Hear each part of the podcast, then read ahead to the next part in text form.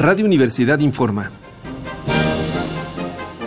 Corte vespertino del miércoles 28 de agosto de 1968.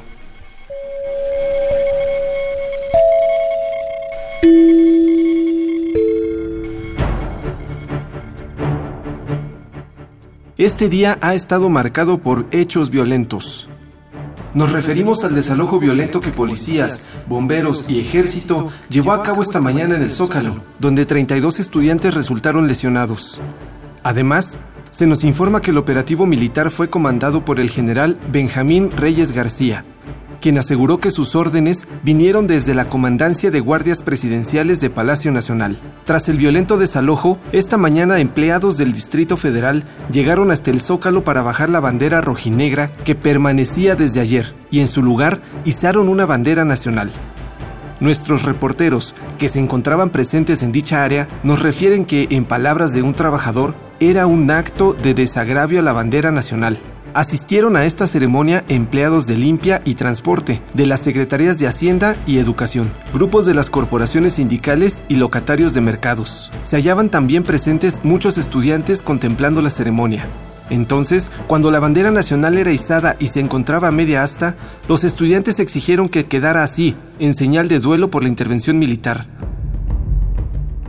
Al mismo tiempo, los burócratas mismos comenzaron a gritar, ¡Ve! ¡Somos borregos! Somos acarreados. Y no, no venimos, nos trajeron. Descubierta la farsa, súbitamente los granaderos arremetieron a macanazos contra la muchedumbre y formaron un círculo en torno a la bandera, golpeando hasta los mismos trabajadores que minutos antes eran los supuestos guardianes de los símbolos patrios.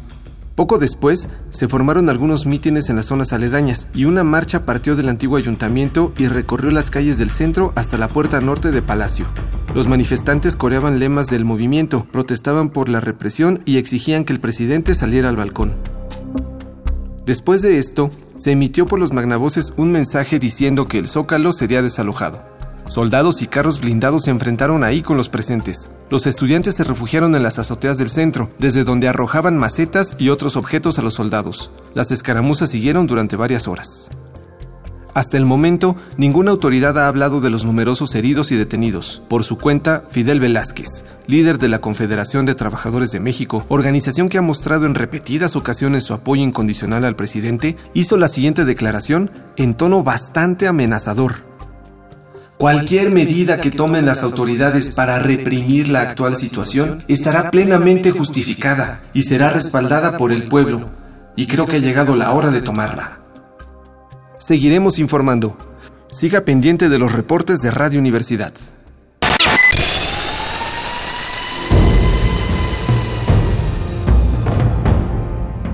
M68 50 años del movimiento estudiantil.